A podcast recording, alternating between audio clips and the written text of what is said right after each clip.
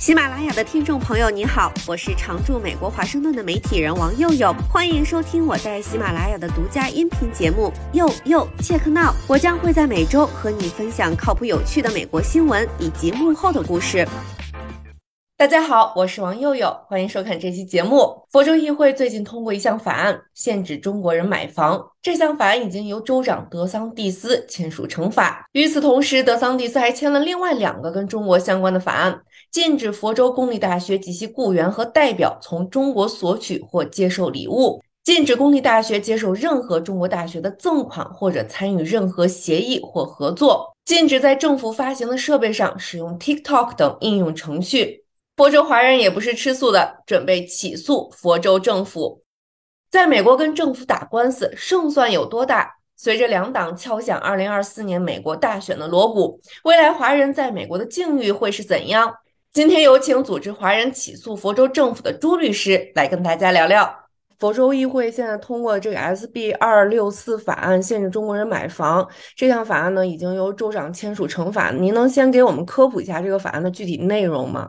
呃，这个法案它是限制大概有五六个不同的国家吧。佛州政府认为这五六个国家是美国政府的敌人，所以为了保护美国人民的安全，他们禁止这些国家的政府以及来自于这个国家的公司实体以及个人在佛州买房，这是一个基本的一个概念。当然，他在里面安排了一些小的一些缺口。比如说，他允许这个有美国绿卡的在佛州买房，美国公民和绿卡都可以，跟其他的几个州推出的法案比较类似。对的，这几个美国的传统的红州，应该说都是为明年的美国总统大选在做准备。这些共和党控制的这些州政府和州议会呢，把自己创作成为一个最大的打击中国或者是对抗中国的一个共和党人。这样可以获得本党选民的选票。佛州这个等于是全美国第一个由州长已经签署成法的相关法案，是吗？没错，呃，而且佛州的这次动作非常之快，这说明这个是他们整个佛州的共和党从一开始就下定决心要快速通过。怎么佛州就跟其他州比就这么快呢？像是德州也是非常红的州，有些这个延缓的原因。很多，一个是因为本地的他们本州的啊民主党的反对，然后再加上有一些华人社区比较强的，呃力量比较强的一些州提出了很多的反对声音。这些带有种族歧视性的法案，不仅仅是华人反对的，应该是所有在美国的族裔反对的，因为它违背了美国的宪法和基本的美国价值观。佛州之所以推得这么快，很明显就是跟州长有关系的。呃，因为这位州长很明显，他们要准备参加明年的总统大选，他要尽快的显示自己在外交、在国家安全方面有所作为，这个是一个很明显的一个政治的一个姿态。除了这个 SB 二六四法案以外，同时佛州州长还签署了两个法案，都跟中国相关。您觉得这些法案跟这个法案一起通过，都是在现在的美国政治环境下吗？尤其是在您说的佛州州长德桑蒂斯准备参加明年的总统大选有关吗？我认为是。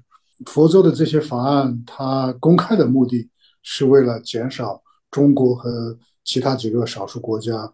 对于佛州政治的影响，对于美国政治的影响，为了保证美国这个老百姓的国家安全，这些呃看起来冠冕堂皇的口号，但实际上应该说这些法案有很多法律方面的漏洞。他主要做这些东西，也是为了在政治上表一个态，让州长体现出来我们跟拜登总统不太一样，我们在采取针对中国更强硬的手段。这样来吸引他本党的这个选民。那像华人群体作为被针对的对象，接下来准备怎么应对呢？我觉得是需要整个社会各个阶层、各个团体啊一起来努力。首先是政治方面的渠道，我觉得其他的红州已经做出了很好的这个表率，尤其我们看到德州的华人社区啊发出了很大的反对的声音。我们也需要联合其他的美国社会的其他的少数族裔。一起来反对这些歧视性的法案，啊，因为歧视性的法案针对一个种族通过了，那么 接下来就会争夺别的种族。这个在美国历史上，在世界历史上经常发生。第三就是通过美国的司法手段来推翻这些歧视性的法律。我们目前呃正在积极的这个建立历史团队，正在呃确定我们的原告代表，然后正在起草相关的法院的文件。我们计划在下周去佛州的联邦法院提交诉状并立案。我们的这个所谓的华美维权同盟，这是我们前面打微信官司的五个华人律师。创立的一个非营利组织，我们的目的是为了维护在美华人免遭受呃种族歧视。那我们在全美国范围内都会从事相关的一些法律行动。这官司有多大几率可以打赢？在美国，我觉得老百姓或者是私营公司，或者是任何普通的实体起诉政府机构，其实是一件很普通的事情。微信案件就是一个案例。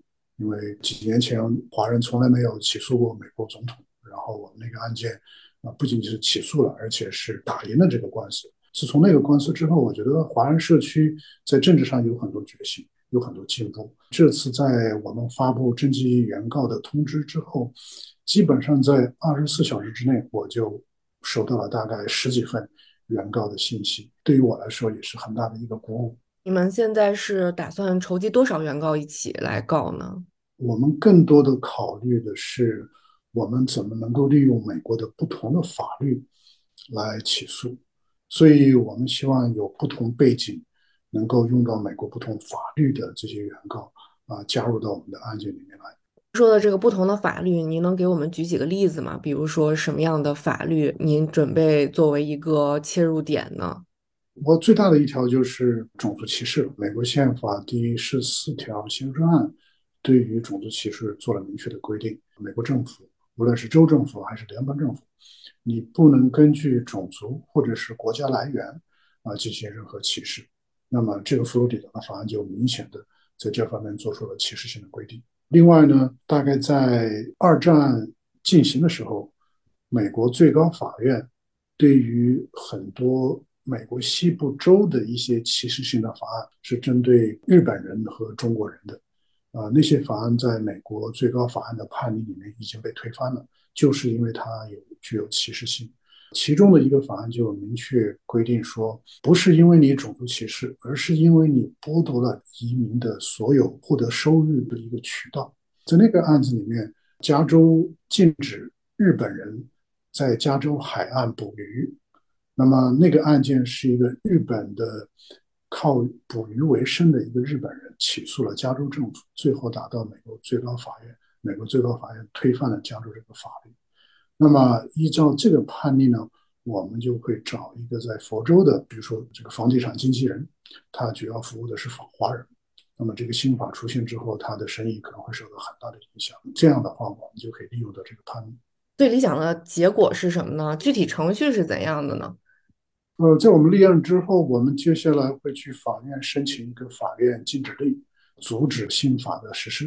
因为这个新法目前定在七月一号实施，我们会去法院申请一个快速的审判过程，这样让法官在七月一号之前对于我们的法院禁止令有一个判决。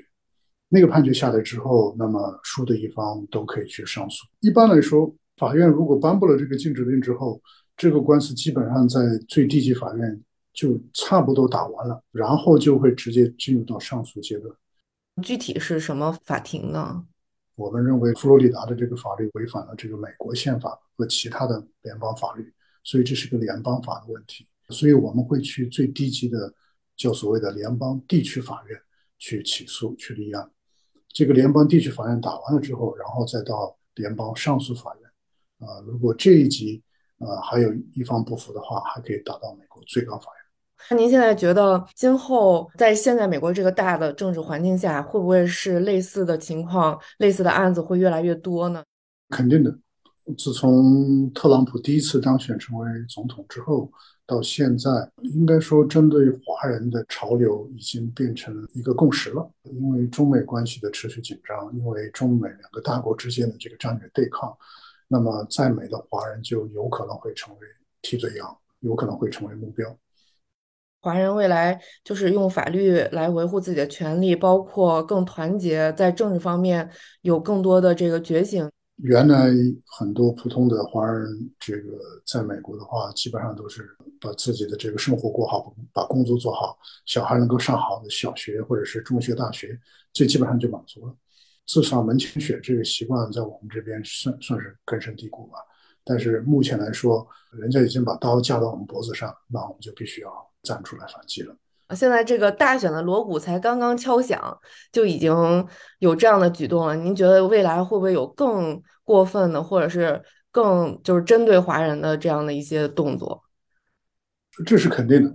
其实他们已经讨论有一段时间了，就是针对中国企业在美国的一些投资啊、收购啊，以及美国公司在中国的投资，他们都会做出进一步的限制。尤其在中美这个。比较敌视的政治对抗的大环境之下，那我们在美华人更加需要团结。我应该是对这一点是比较乐观的。美国社会它给予了所有的普通老百姓，包括所有的少数族裔平等的权利，那我们就可以利用它的制度来维护我们的权益。啊，这一点上，我觉得所有的华人都应该像，呃，我们在美国社会以前的黑人平权运动。向犹太人维护自己的权益，向日本人维护他的权益，我们可以做的同样的好。美国下次大选是在二零二四年十一月五号，这意味着未来一年多的时间，美国政坛所有事情的主题和目标都是大选。外交是内政的延伸，所以接下来看到什么跌破眼镜、三观尽毁的外交事件，可以多从这个角度想想。感谢收看这期节目，下期再会。以上就是本期节目，我是王佑佑，欢迎在喜马拉雅订阅收听，佑佑切克闹，我们下期再会。